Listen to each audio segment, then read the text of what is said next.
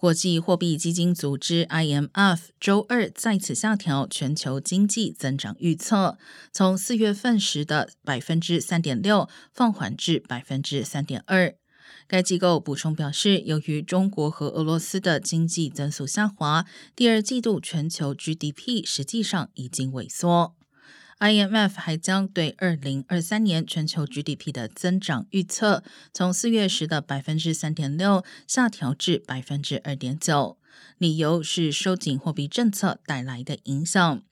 IMF 并且警告称，高通胀是乌克兰战争带来的下行风险正在成为现实，如果不加以控制，可能会将世界经济推向衰退的边缘。